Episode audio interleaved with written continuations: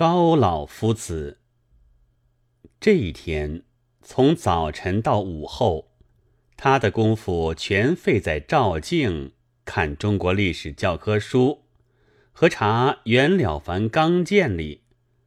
真所谓“人生识字忧患始”，顿觉得对于世事很有些不平之意了。而且这不平之意是他从来没有经验过的。首先就想到，往常的父母实在太不将儿女放在心里。他还在孩子的时候。最喜欢爬上桑树去偷桑葚吃，但他们全不管。有一回竟跌下树来磕破了头，又不给好好的医治，至今左边的眉棱上还带着一个永不消灭的尖劈形的斑痕。他现在虽然格外留长头发，左右分开，又斜梳下来。可以勉强遮住了，但究竟还看见尖劈的尖，也算的一个缺点。万一给女学生发现，大概是免不了要看不起的。他放下镜子，怨愤地吁一口气。其次，是中国历史教科书的编纂者。竟太不为教员设想。他的书虽然和《了凡刚健》也有些相合，但大段又很不相同，若即若离，令人不知道讲起来应该怎样拉在一起。但待到他瞥着那夹在教科书里的一张纸条，却又怨起中途辞职的历史教员来了。因为那纸条上写的是：“从第八章东晋之兴亡起。”如果那人不将三国的事情讲完，他的预备就绝不至于这么困苦。他最熟悉的就是三国，例如桃园三结义、孔明借箭、三气周瑜、黄忠定军山、斩夏侯渊。以及其他种种，满肚子都是，一学期也许讲不完。到唐朝，则有秦琼卖马之类，便又较为擅长了。谁料偏偏是东晋，他又怨愤地吁一口气，再拉过《了凡刚剑》来。喂，你怎么外面看看还不够，又要钻到里面去看了？一只手同时从他背后弯过来，一拨他的下巴，但他并不动，因为从声音和举动上，便知道是暗暗避进来的打牌的老朋友黄三。他虽然是他的老朋友，一礼拜以前还一同打牌、看戏、喝酒、跟女人。但自从他在《大中日报》上发表了《论中华国民皆有整理国史之义务》这一篇脍炙人口的铭文，接着又得了贤良女学校的聘书之后，就觉得这黄三一无所长，总有些下等相了，所以他并不回头，板着脸。正正经经的回答道：“不要胡说，我正在预备功课。你不是亲口对老波说的吗？你要谋一个教员做，去看看女学生。你不要相信老波的狗屁。”黄三就在他桌旁坐下，向桌面上一瞥，立刻在一面镜子和一堆乱书之间。发现了一个翻开着的大红纸的帖子，他一把抓来，瞪着眼睛一字一字的看下去。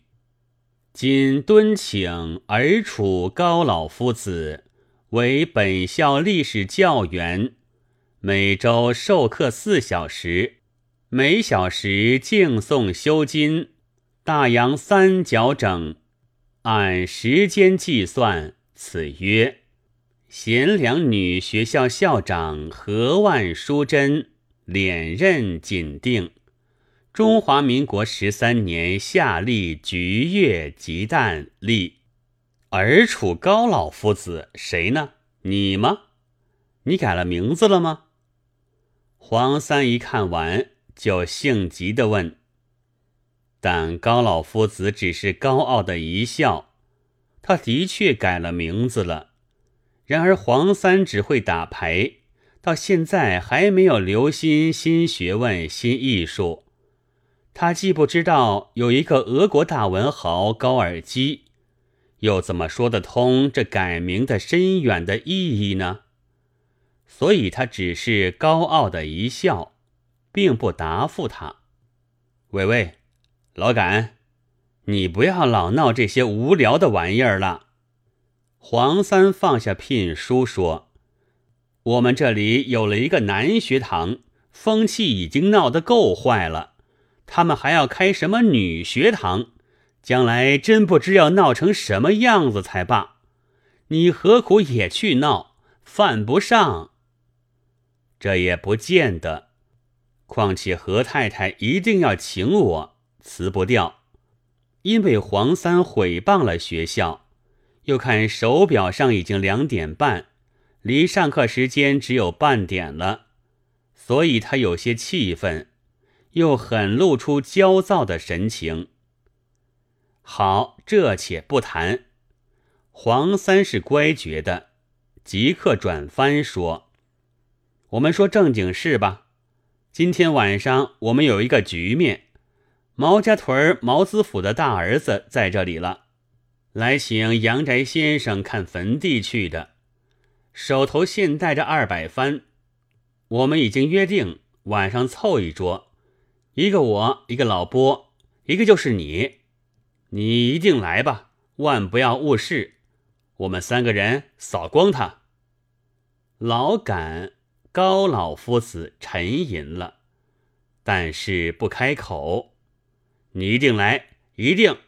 我还得和老波去接洽一回，地方还是在我的家里。那傻小子是初出茅庐，我们准可以扫光他。你将那一副竹文清楚一点的交给我吧。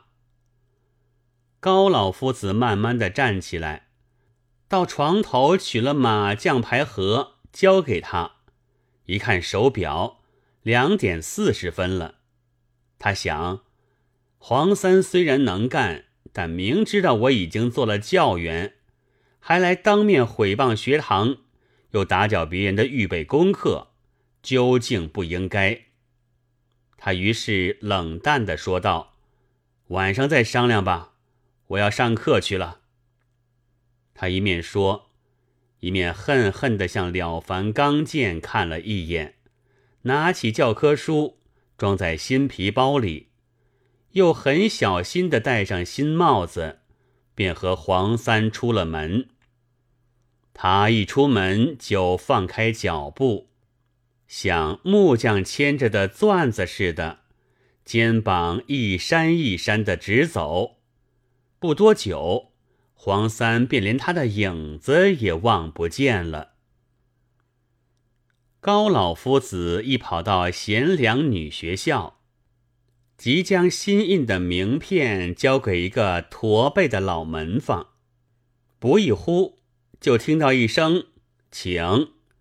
他于是跟着驼背走，转过两个弯，已到教员预备室了。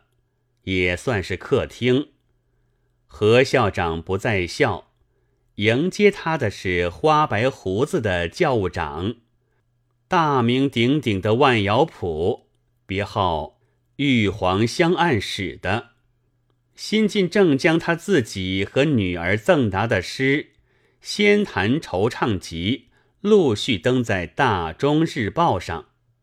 哎呀，楚翁，久仰久仰。万姚普连连拱手，并将膝关节和腿关节接连弯了五六弯，仿佛想要蹲下去似的。哎呀，尧翁久仰久仰！楚翁夹着皮包，照样的做，并且说：“他们于是坐下，一个似死非死的笑意，便端上两杯白开水来。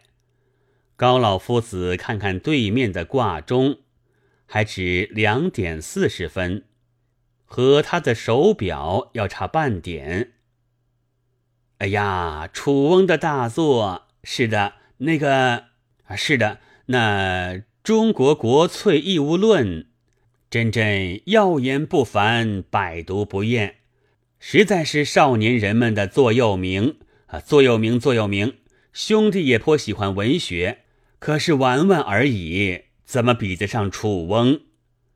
他重新拱一拱手，低声说：“我们的圣德基坛天天请仙，兄弟也常常去唱和。”楚翁也可以光降光降吧？那姬檀就是蕊珠仙子，从他的语气上看来，似乎是一位折降红尘的花仙。他最爱和名人唱和，也很赞成新党。像楚翁这样的学者，他一定大家青眼的。哈哈哈哈哈哈！但高老夫子却不很能发表什么重论弘毅。因为他的预备东晋之兴亡本没有十分足，此刻又病不足的几分也有些忘却了。他烦躁愁苦着，从烦乱的心绪中又涌出许多片段的思想来。上堂的姿势应该威严，额角的斑痕总该遮住，教科书要读得慢。看学生要大方，但同时还模模糊糊听得姚普说着话，刺了一个鼻涕。醉倚青鸾上碧霄，多么超脱！那邓孝翁叩求了五回，这才赐了一首五绝：红袖拂天河，莫道蕊珠仙子说，楚翁还是第一回。这就是本校的植物园。哦哦，而楚忽然看见他举手一指，这才从乱头思想中惊觉，依着指头看去，窗外一小片空地，地上有四五株树，正对面是三间小平房，这就是讲堂。姚普并不移动他的手指，但是说。哦哦，学生是驯良的，他们除听讲之外，就专心缝纫。哦哦，尔楚实在颇有些窘极了，他希望他不再说话，好给自己聚精会神，赶紧一想东晋之兴亡。可惜内中也有几个想学学作诗，那可是不行的。唯心固然可以。但作诗究竟不是大家闺秀所宜，蕊珠仙子也不很赞成女学，以为混淆两仪，非天曹所喜。兄弟还很同他讨论过几回。尔楚忽然跳了起来，他听到铃声了。不不，请坐，那是退班铃。姚翁公事很忙吧？可以不必客气。啊，不不不忙不忙，兄弟以为振兴女学是顺应世界的潮流，但一不得当，即一流于偏，所以天曹不喜。也许不过是防微杜渐的意思。只要办理得人，不偏不倚，合乎中庸，以以国粹为归宿，那是绝无流弊的。楚翁，你想可对？这是蕊珠仙子也以为不无可采的话，哈哈哈哈哈哈！孝义又送上两杯白开水来，但是铃声又响了。姚府便请儿楚喝了两口白开水，这才慢慢的站起来，引导他穿过植物园，走进讲堂去。他心头跳着。笔直的站在讲台旁边，只看见半屋子都是蓬蓬松松的头发。姚府从大金袋里掏出一张信笺，展开之后，一面看一面对学生们说道：“这位就是高老师，高尔楚高老师，是有名的学者。那一篇有名的《论中华民国既有整理国史之义务》，是谁都知道的。大中日报上还说过，高老师是。”昼目德国文豪高君尔基之为人，因改字而处，以是敬仰之意。私人之初，诚无中华文坛之幸也。现在经何校长再三敦请，竟慧然肯来到这里来教历史了。高老师忽而觉得很寂寞，原来姚翁已经不见。只有自己站在讲台旁边了，他只得跨上讲台去，行了礼，定一定神，又记起了态度应该威严的成算，便慢慢的翻开书本，来开讲东晋之兴亡了。似乎有谁在那里窃笑了。高老夫子脸上登时一热，忙看书本，和他的话并不错。上面印着的的确是东晋之偏安，书脑的对面也还是半屋子蓬蓬松松的头发，不见有别的动静。他猜想这是自己的疑心，其实谁也没有笑。于是又定一定神，看住书本，慢慢的讲下去。当初是自己的耳朵也听到自己的嘴说些什么的，可是逐渐糊涂起来，竟至于不再知道说什么。待到发挥石勒之雄图的时候，便只听得痴痴的窃笑的声音了。他不禁向讲台下一看，情形和原先已经很不同。半屋子都是眼睛，还有许多小巧的等边三角形，三角形中都生着两个鼻孔，这些连成一气，宛然是流动而深邃的海，闪烁的、汪洋的，正冲着他的眼光。但当他瞥见时，却又骤然一闪，变了半屋子蓬蓬松松的头发了。他也连忙收回眼光，再不敢离开教科书。不得已时，就抬起眼来看看屋顶。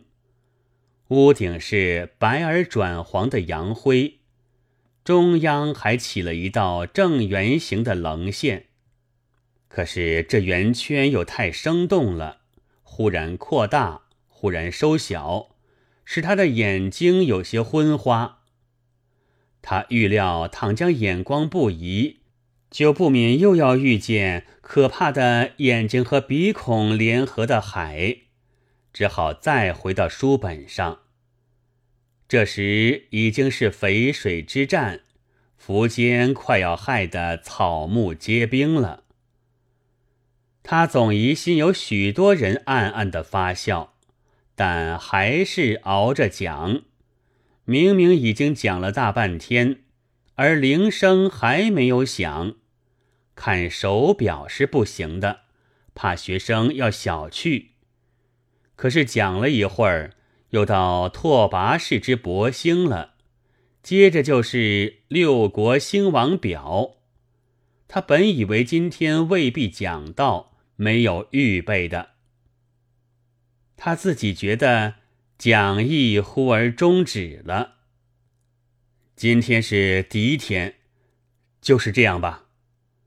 他惶惑了一会儿之后，才继续的说，一面点一点头，跨下讲台去，也便出了教室的门。他似乎听到背后有许多人笑，又仿佛看见这笑声就从那深邃的鼻孔的海里出来。他便往往然跨进植物园，向着对面的教员预备室大踏步走去。他大吃一惊，至于连中国历史教科书也失手落在地上了，因为脑壳上突然遭了什么东西的一击。他倒退两步，定睛看时，一只妖邪的树枝。横在他面前，已被他的头撞得树叶都微微发抖。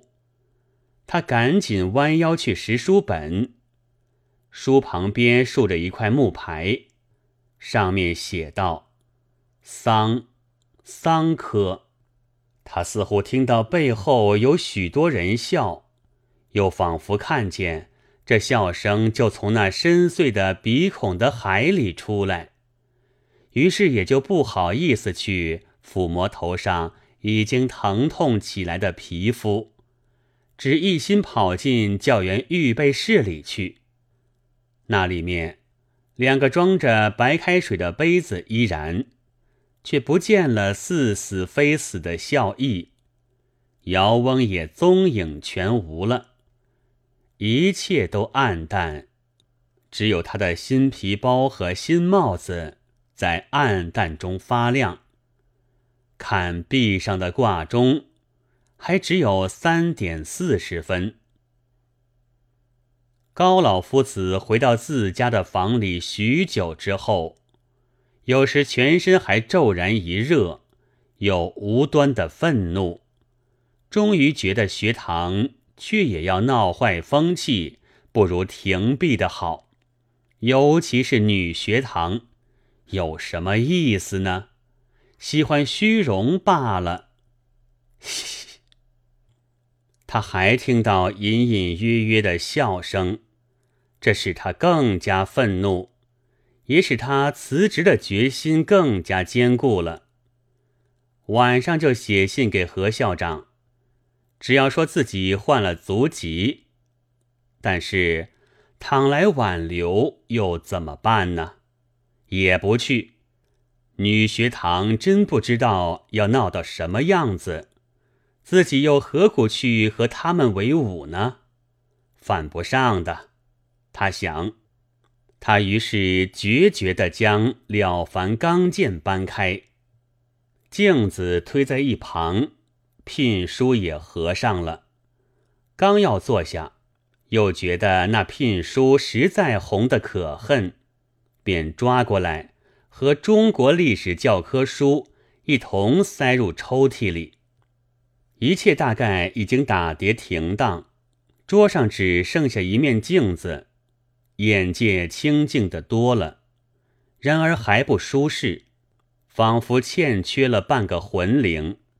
但他当即醒悟，戴上红橘子的秋帽，竟向黄三的家里去了。